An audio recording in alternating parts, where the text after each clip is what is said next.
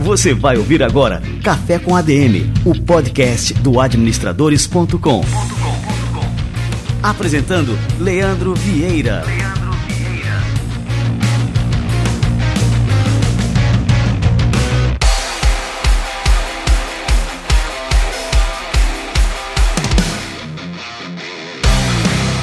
está no ar mais um Café com ADM, a sua dose de cafeína nos negócios. E hoje nós vamos falar sobre cooperativismo, né? Como usar o poder da coletividade para criar negócios duradouros. Eu vou receber aqui no Café com a DM de hoje o Carlos Alberto Freitas, que é diretor executivo da Dália Alimentos. É uma cooperativa com 75 anos de idade e nós vamos debater aqui a importância do cooperativismo para os negócios e como que esse modelo pode fomentar empreendimentos que resistem ao teste do tempo.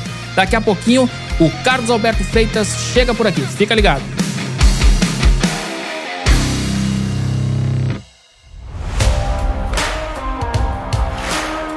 Quem acompanha as entrevistas aqui no Café com a DM sabe que só existe uma coisa que permanecerá constante nos próximos anos, que é a necessidade de aprender.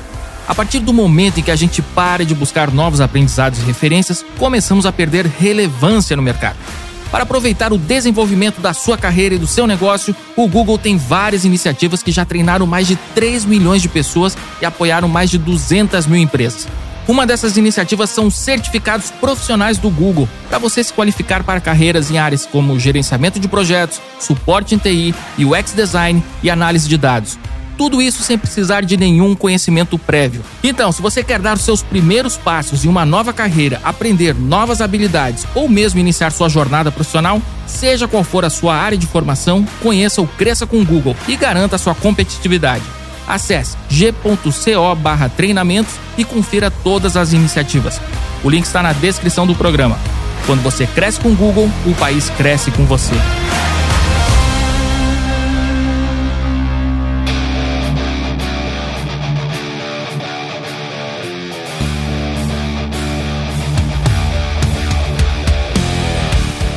Carlos Alberto de Figueiredo Freitas é presidente executivo da Dália Alimentos, uma cooperativa de suinocultores sediada no município de Encantado, no Rio Grande do Sul.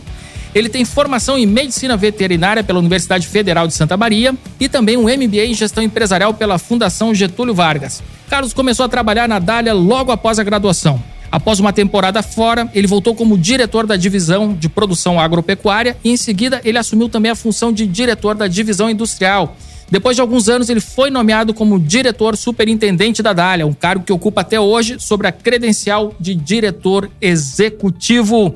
Carlos Alberto, cara, que honra te receber por aqui. Seja muito bem-vindo ao nosso Café com a DM. O prazer é meu, Leandro, tá podendo conversar contigo e através desse podcast também com o pessoal aí dessa região do Brasil, aonde muitos são consumidores dos produtos Dália. Olha, e eu sou e eu sou consumidor número um. Eu sou fã da Dália de carteirinha e realmente é uma honra te receber por aqui, Carlos.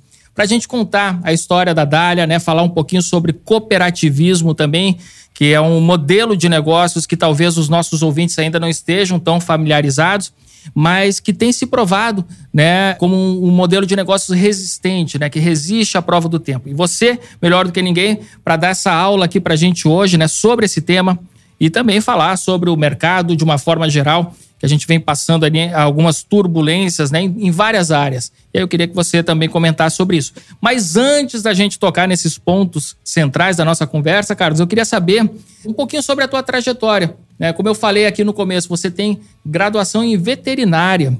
E aí depois veio ocupar aí o cargo de diretor executivo da Dália. E aí eu queria saber onde é que essas trajetórias se encontram, né? Conta um pouquinho pra gente aí, Carlos.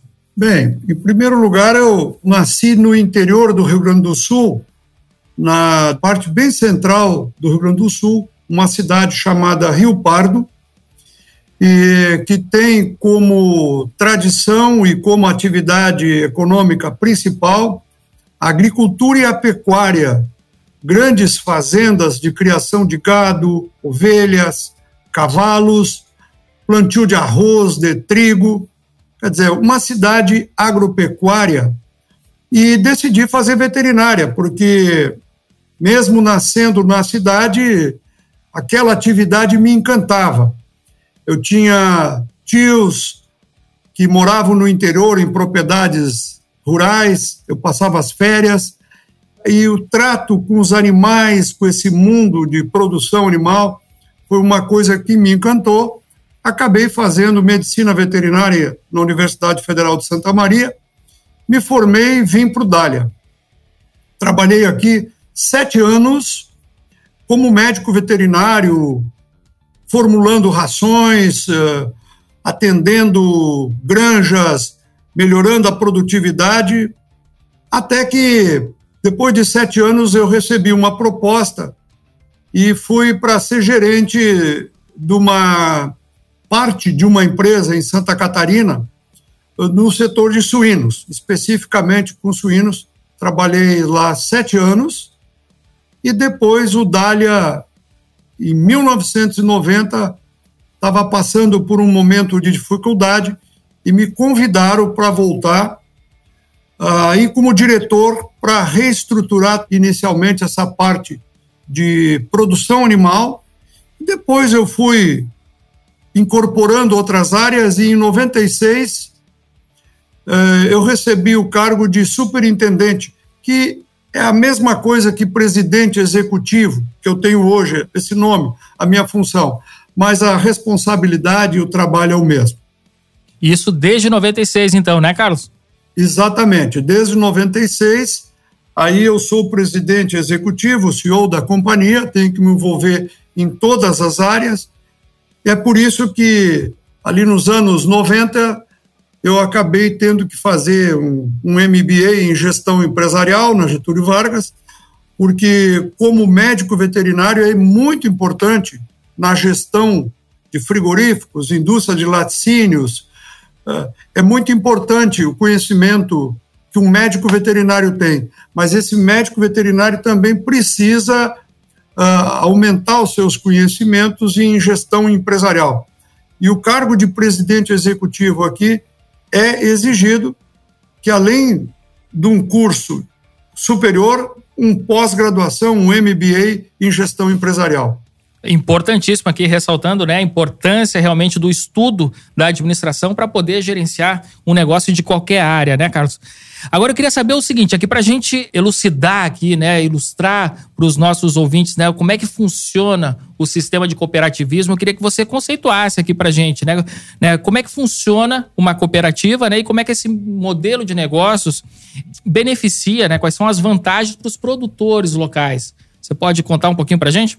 Posso sim. O cooperativismo, eu tive a sorte nessa cidade que eu nasci e me criei, lá tinha duas grandes cooperativas. Uma cooperativa de pecuária, que tinha um frigorífico de abate de bovinos, e tinha uma outra cooperativa agrícola, que era recebimento de arroz e de trigo. Então, desde jovem, eu já tinha essa noção correta do sistema cooperativo essas duas cooperativas que tinham lá funcionavam muito bem. E quando eu vou para a universidade, ah, naquela época, a Universidade Federal de Santa Maria, onde eu fiz a veterinária, ela era nova, ela foi construída com verba de indenização de guerra que a Alemanha teve que indenizar os países aliados. E a Universidade Federal de Santa Maria era uma universidade modelo no Brasil feito com essa verba. E os nossos professores, na época, todos tinham feito pós-graduação, mestrado, doutorado, a maioria na Alemanha. E que foram os primeiros professores brasileiros, se formaram em Santa Maria, foram para a Alemanha, fizeram mestrado, doutorado e voltaram para ser professor.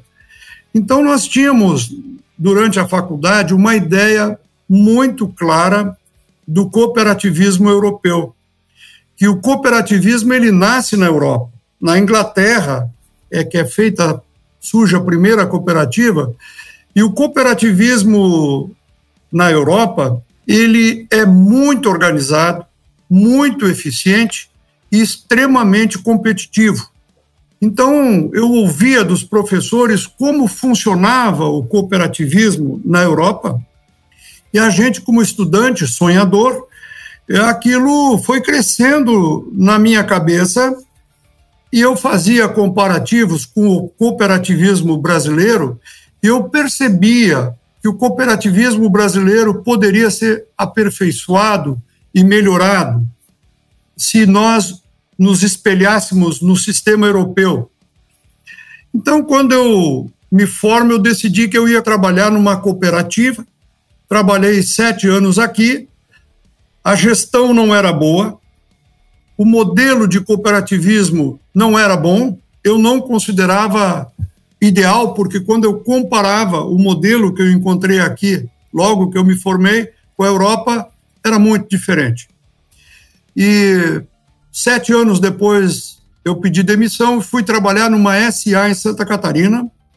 Trabalhei lá sete anos no Grupo Eliane, gerenciando a parte de suinocultura. E depois de sete anos, a cooperativa aqui, por problemas de gestão, entra em dificuldade e eu sou convidado a retornar. Eu retorno e digo o seguinte: olha, eu retorno, mas agora tem que ser um novo cooperativismo. E fizemos na época Leandro, uma coisa inédita até então. Eu tive a oportunidade naquela época participar.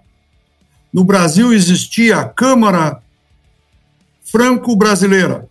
Era uma, um convênio do Brasil com a França, aonde nós tínhamos um intercâmbio de cultura cooperativista e sistemas de produção Brasil e França. E eu fui convidado a ficar 18 dias na União Europeia, visitando prefeituras, universidades, cooperativas, empresas SA, para ver como, o, como a Europa tinha lidado, estava iniciando lá nos anos 90 a globalização econômica. E essa globalização econômica, quando ela entra no mundo, ela teve um processo de exclusão social daqueles produtores que não tinham boa eficiência e também até de empresas que não tinham boa eficiência. Eu fui lá para conhecer isso. Eu fiquei lá 15 dias e fiz excelentes contatos. Quando eu voltei, eu me dei conta que eu tinha que levar as lideranças da nossa região para eles verem o novo modelo de cooperativismo e como poderíamos fazer a nossa inserção nesse mundo globalizado com o mínimo de exclusão social de produtores. Levamos o nosso conselho de administração, o reitor da nossa universidade local, a mídia, para divulgar as coisas que íamos ver lá. Levamos também presidentes de produtores rurais levamos prefeitos, levamos representantes do governo estadual e esse grupo fez o mesmo roteiro que eu tinha feito. Quando retornamos, nós mudamos o estatuto da nossa cooperativa, nós aderimos ao modelo de gestão do cooperativismo europeu. Hoje nós somos a única cooperativa do Brasil que tem esse modelo de gestão do sistema do cooperativismo europeu. E as coisas foram mudando. Essa viagem serviu para que essas lideranças, além de ficarem adeptos dessa mudança, também ajudaram a nível regional a fazer uma mudança de cultura e de maneira de ver o cooperativismo e o desenvolvimento econômico e social. Fizemos grandes parcerias com prefeituras que na época a gente nem sabia que anos depois iam surgir as parcerias público-privadas. Fizemos na época grandes parcerias público-privadas para alavancar o desenvolvimento econômico e social da nossa região. Nós criamos a cultura de que o desenvolvimento econômico e social das famílias de produtores não era responsabilidade só da cooperativa, era responsabilidade de todas as lideranças da região, porque todos se beneficiavam deste crescimento econômico e social.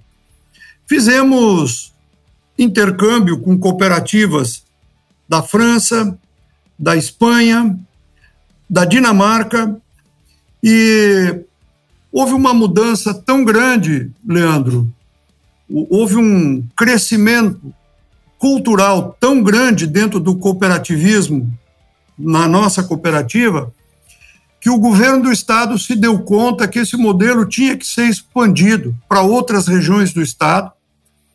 E nós expandimos a nossa área de atuação para 129 municípios do estado do Rio Grande do Sul. Nós temos presença em oito regiões que nós criamos dentro do estado do Rio Grande do Sul e são 129 municípios aonde nós temos famílias associadas produzindo frango de corte, suínos e leite. Nós temos 2.711 famílias de pequenos produtores, predominantemente, 76% dos nossos associados é agricultura familiar, mas de alta qualidade, de alta eficiência e de alta produtividade. A nossa cooperativa cresceu dez vezes em tamanho, em todas as áreas, além da modernização do parque industrial, dos conceitos.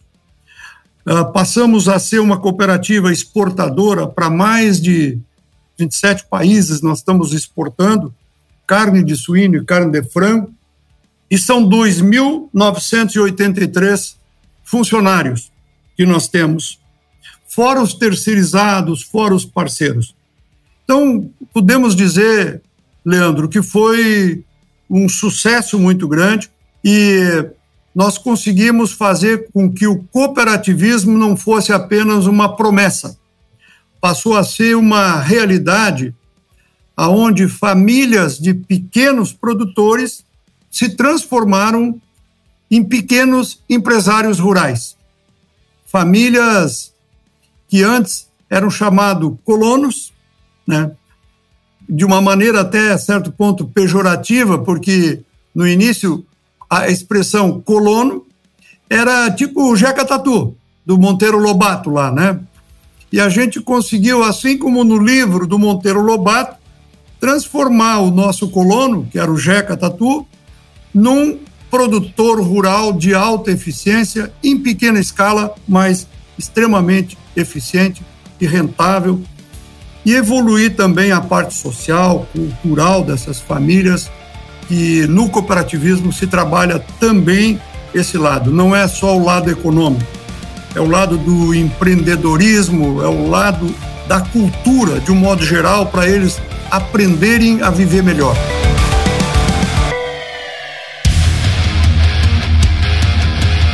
Cara, sensacional. Eu estou impressionado aqui com os resultados.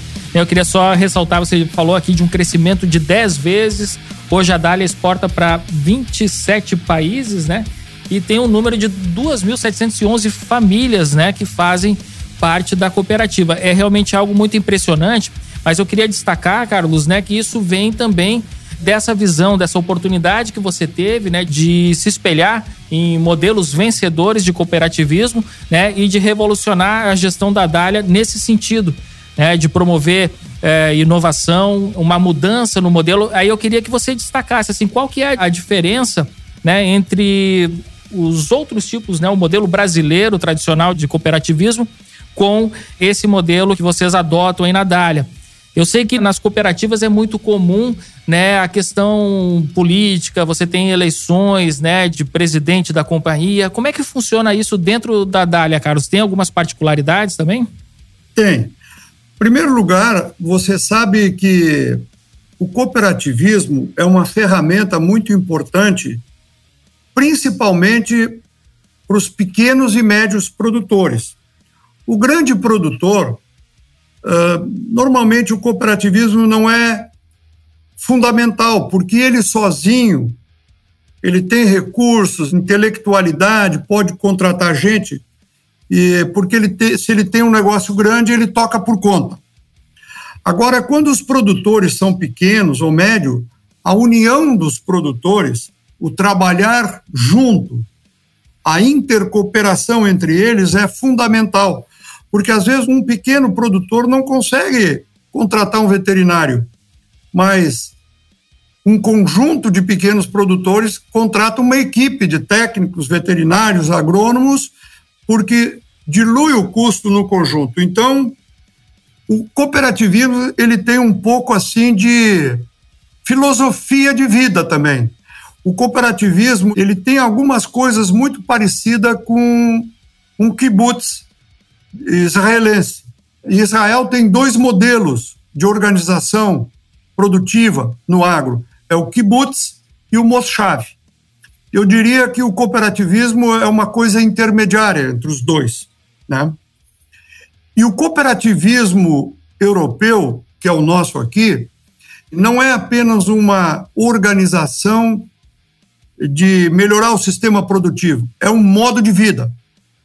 Aqui, o nosso associado, a cooperativa, não é uma organização distante dele que ele diz lá na cooperativa. Ele é de fato dono e se sente dono, porque o grau de aproximação entre os associados e a sua cooperativa aqui é muito forte. Esta cooperativa, que no início se chamava Cooperativa dos Suinocultores de Encantado, nós mudamos o nome dela há uns anos atrás, porque ela diversificou, ela cresceu no leite, cresceu no frango, e hoje ela é cooperativa Dali Alimentos. Né? Então, ela é o guarda-chuva para várias cadeias de produção. Aqui no Brasil, ô Leandro, o cooperativismo é tipo assim, o modelo brasileiro, ele é mais parecido com uma prefeitura, porque existe um processo eleitoral, o presidente que é eleito pelos associados, ele precisa ser sócio, né? precisa ser um produtor, e quando ele é eleito, ele é tipo um prefeito, ele tem que ter o lado político e o lado econômico. E isso tu sabe que na prática é muito difícil de gerir muito bem, porque se ele tem desejo de se reeleger, ele tem que ser mais político do que técnico. Aí ele vai bem, se reelege, mas às vezes a cooperativa não vai bem porque falta o lado técnico. No cooperativismo europeu, assim como o nosso aqui, é um sistema parlamentarista. Quer dizer, o Brasil é um modelo presidencialista, a Europa é parlamentarista. Então, lá o cooperativismo também é parlamentarista. Então, aqui tem um produtor que é presidente eleito junto com o conselho, mas ele não se envolve com a gestão da cooperativa. Este presidente eleito cuida da representação política e social da cooperativa. Ele tem que ser um produtor legítimo e ele traz para dentro das reuniões do conselho os anseios dessas 2.711 famílias e o conselho contrata um presidente executivo que é a minha função. Sou um profissional contratado para conduzir os negócios da cooperativa. Então, na prática, o presidente, se ele quer se reeleger, ele vai se reeleger sem prejudicar o econômico, porque eu, como presidente executivo, não vou prejudicar a parte econômica da cooperativa para que o presidente do conselho se eleja. Tanto ele tem liberdade para conduzir a parte política e representativa da cooperativa de acordo com as linhas gerais, as diretrizes do conselho de administração, como eu também conduzo a parte dos negócios conforme as diretrizes do conselho. Isso dá uma estabilidade na vida econômica da sociedade cooperativa. Para nós aqui, assim como na Europa, cooperativa não é a indústria, não é o frigorífico, a indústria de laticínios. Para nós, cooperativa, e esse é o correto, a cooperativa é a sociedade de 2.711 famílias que trabalham em regime de cooperação como uma cooperativa. as indústrias são as indústrias propriedades desta sociedade cooperativa. Então, é um conceito um pouco diferente que às vezes foge um pouco daquilo que é o normal aqui no nosso país. Mas, graças a Deus, está funcionando bem, viu, Leandro? Cara, é fantástico, né? Assim, eu até ia te perguntar, mas você acabou me respondendo, né, sobre o processo de inovação dentro de uma cooperativa. E com esse é, sistema que você descreveu, né, um sistema parlamentarista, eu gostei desse paralelo também.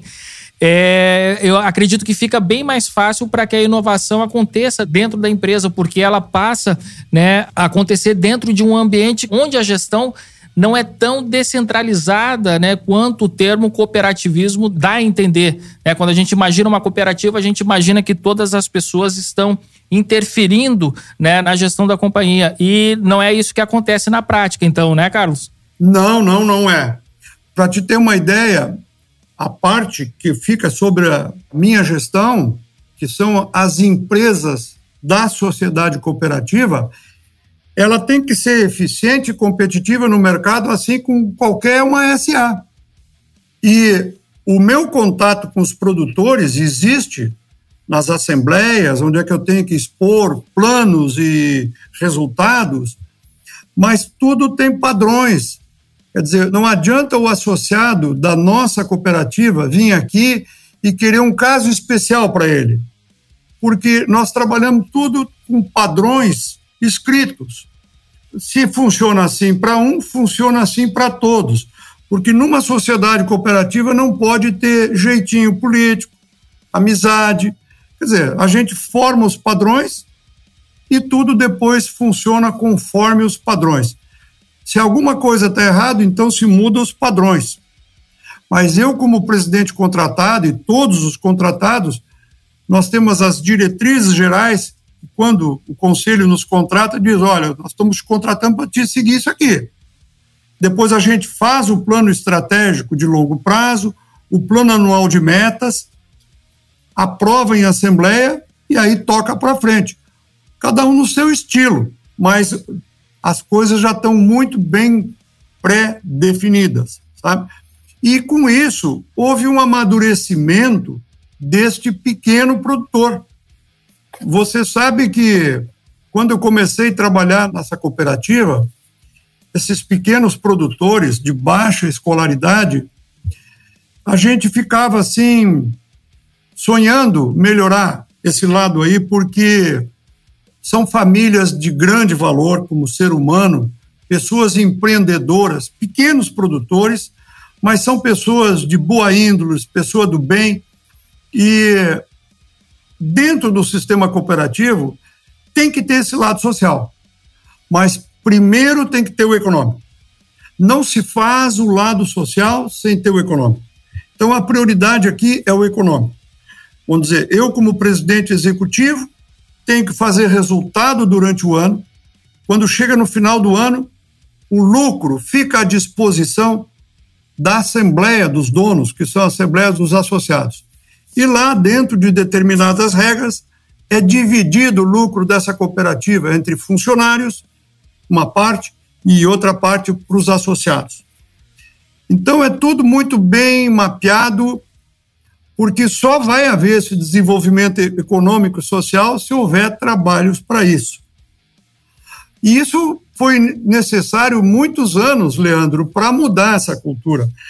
Você imagina lá, a primeira vez que fizemos um planejamento estratégico, se discutiu por que, que essa cooperativa existia, qual foi a finalidade. E os produtores entenderam que a missão da cooperativa era promover o desenvolvimento social e econômico dos associados. O primeiro erro, botar o social antes tu não vai fazer social sem econômico. Então, com o tempo, convencemos nas assembleias quase umas aulas de economia para dizer, pessoal, é um engano imaginar que se possa fazer desenvolvimento social antes de ter o desenvolvimento econômico. A gente tem que fazer primeiro as bases econômicas e à medida que o resultado vai vindo, vai fazendo social, mas o social está alicerçado no econômico.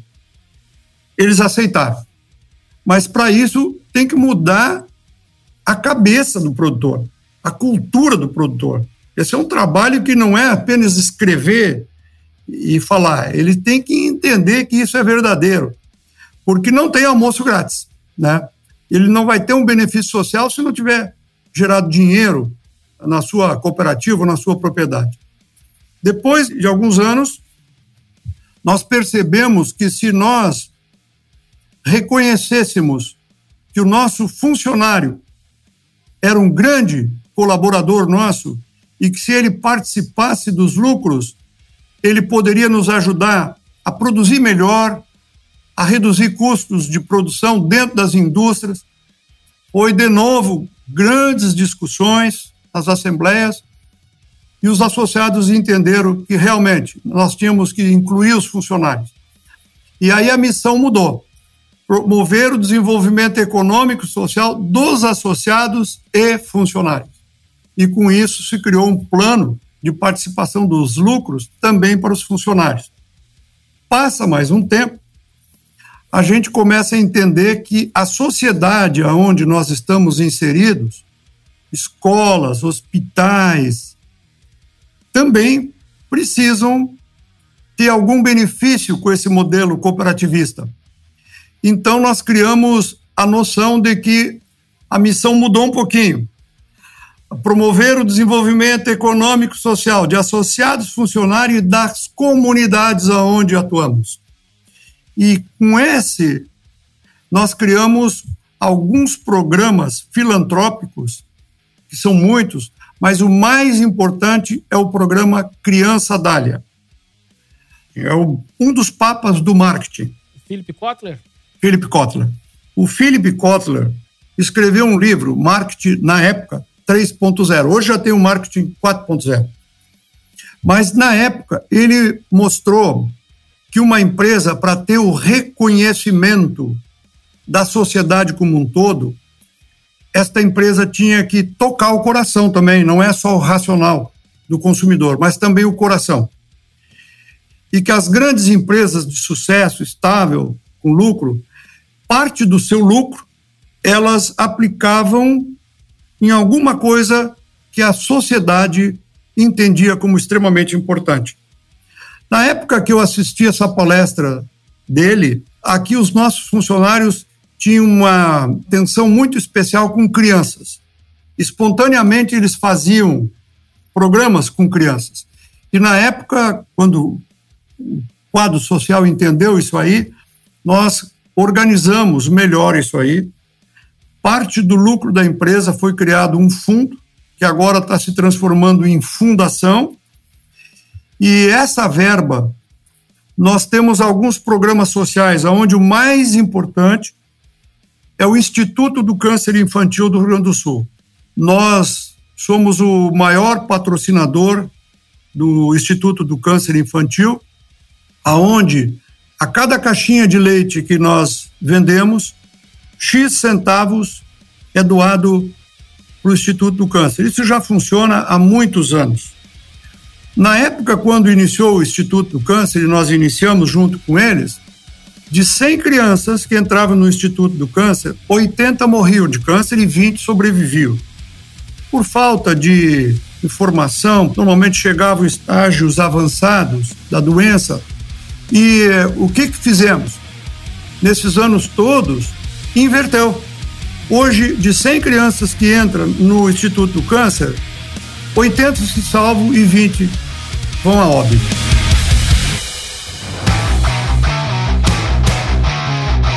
Olá, aqui é o Simão Mairins, diretor de operações do Administradores, e estou passando para te dar um recado. Proteger seu dinheiro e seu patrimônio deve ser prioridade esse ano. E para te ajudar nessa tarefa, a EQI realizará a Money Week, evento 100% online, gratuito, onde você poderá aprender mais sobre o mundo dos investimentos com as maiores autoridades do mercado financeiro. A Money Week foi um tremendo sucesso nas edições anteriores e desta vez focará nos primeiros 100 dias do novo governo. Na Money Week, especialistas discutirão os rumos da agenda econômica, os pontos positivos e negativos e o mais importante, como tudo isso pode impactar seus investimentos e onde aplicar seu dinheiro para obter melhores retornos. Com essa leitura do panorama completo da economia brasileira, você sairá mais preparado para lidar com as incertezas e adversidades que o cenário macroeconômico impõe. Então, anota aí na agenda. Dias 2 e 3 de maio, Week 100 dias de governo. O evento, repito, é online e gratuito. Para participar, basta se inscrever no link que vai ficar aqui na descrição do programa. A gente se encontra lá.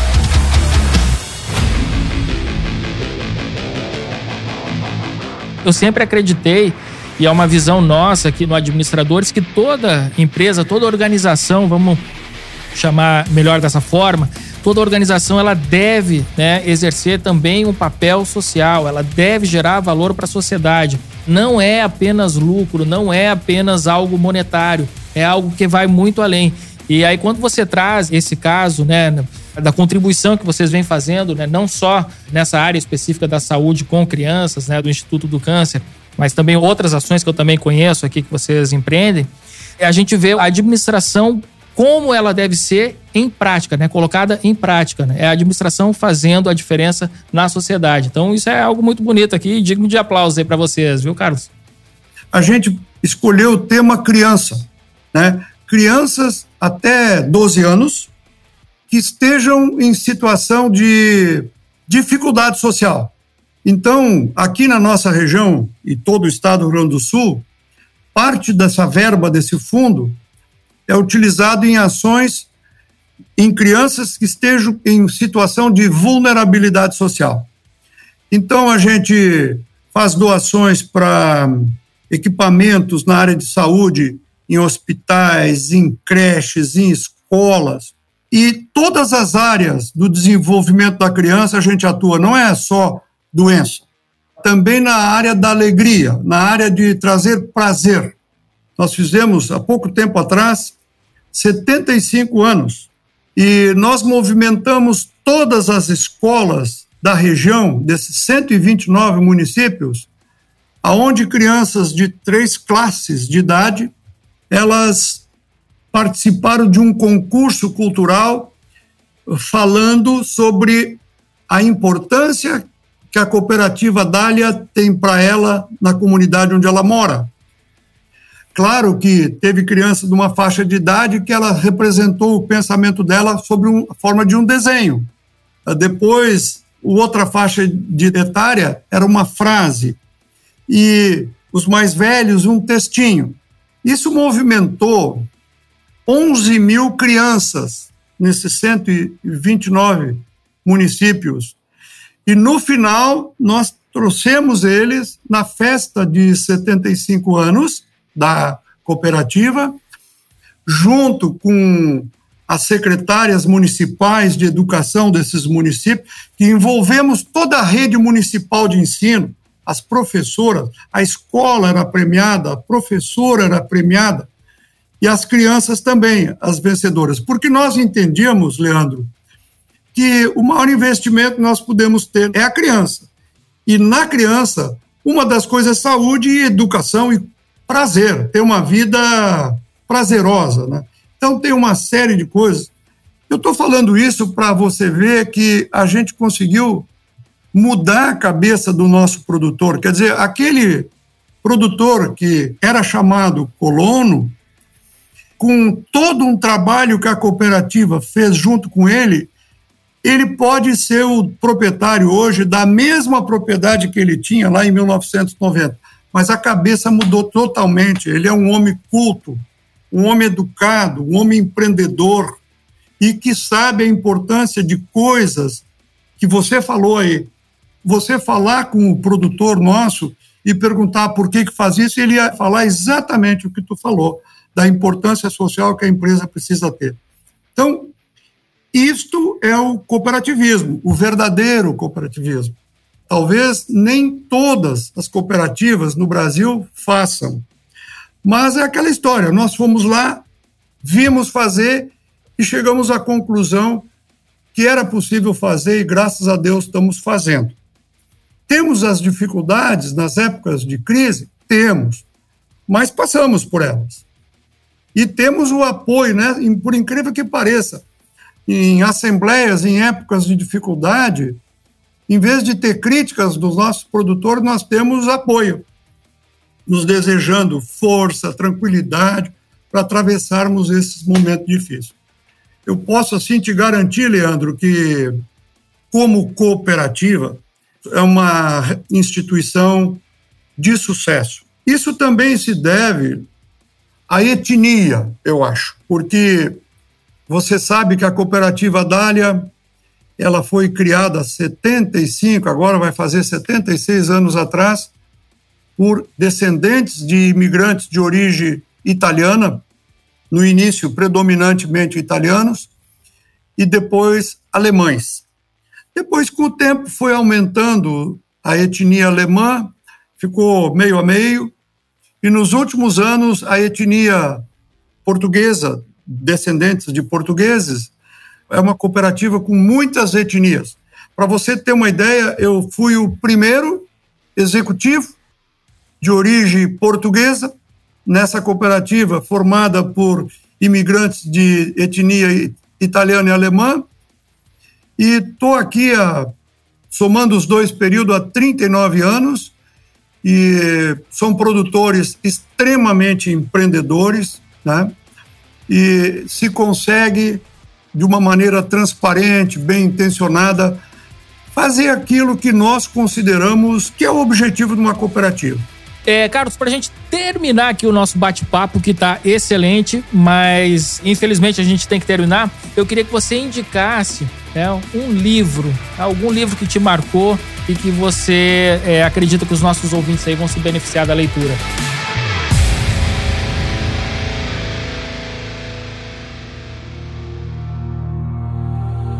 Livro da Semana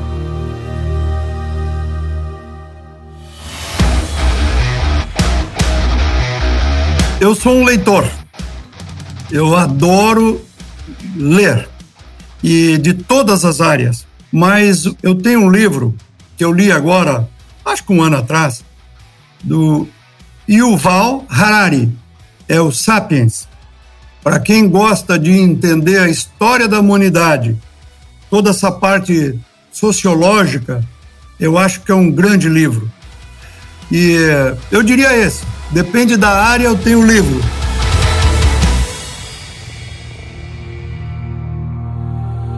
Livro da semana.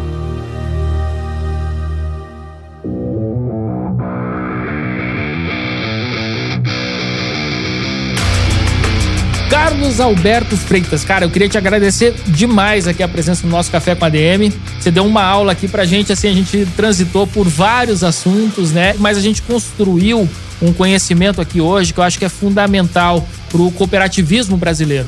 Acho que a gente pode aqui considerar esse Café com a DM de hoje, né, como praticamente assim um livro, né, um curso rápido sobre cooperativismo, né, como o cooperativismo pode, né, e deve ser implantado aqui no Brasil.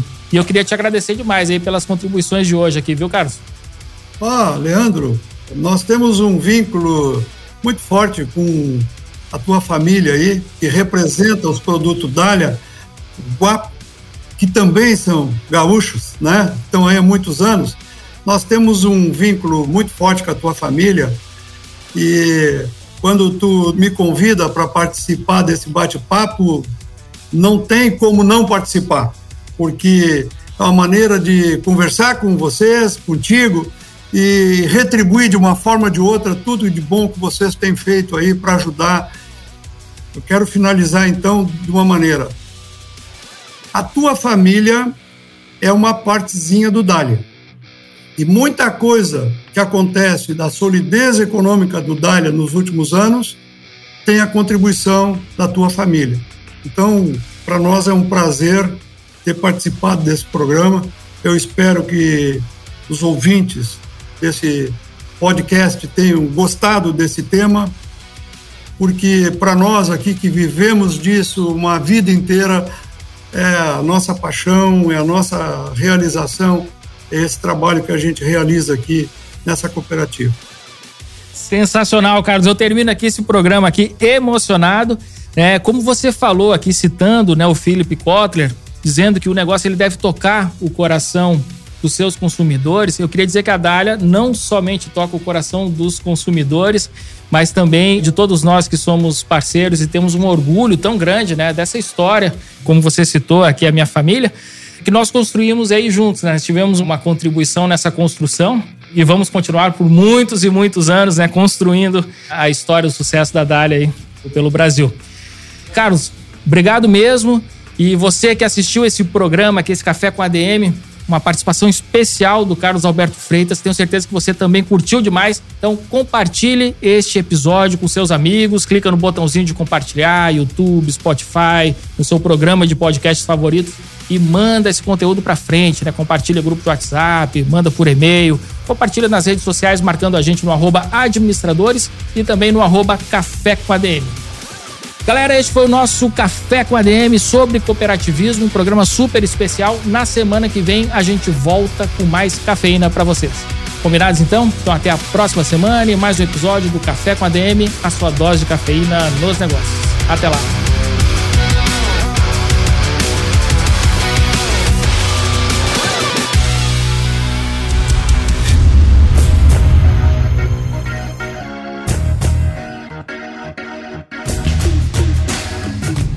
Você ouviu Café com ADM, o podcast do administradores.com.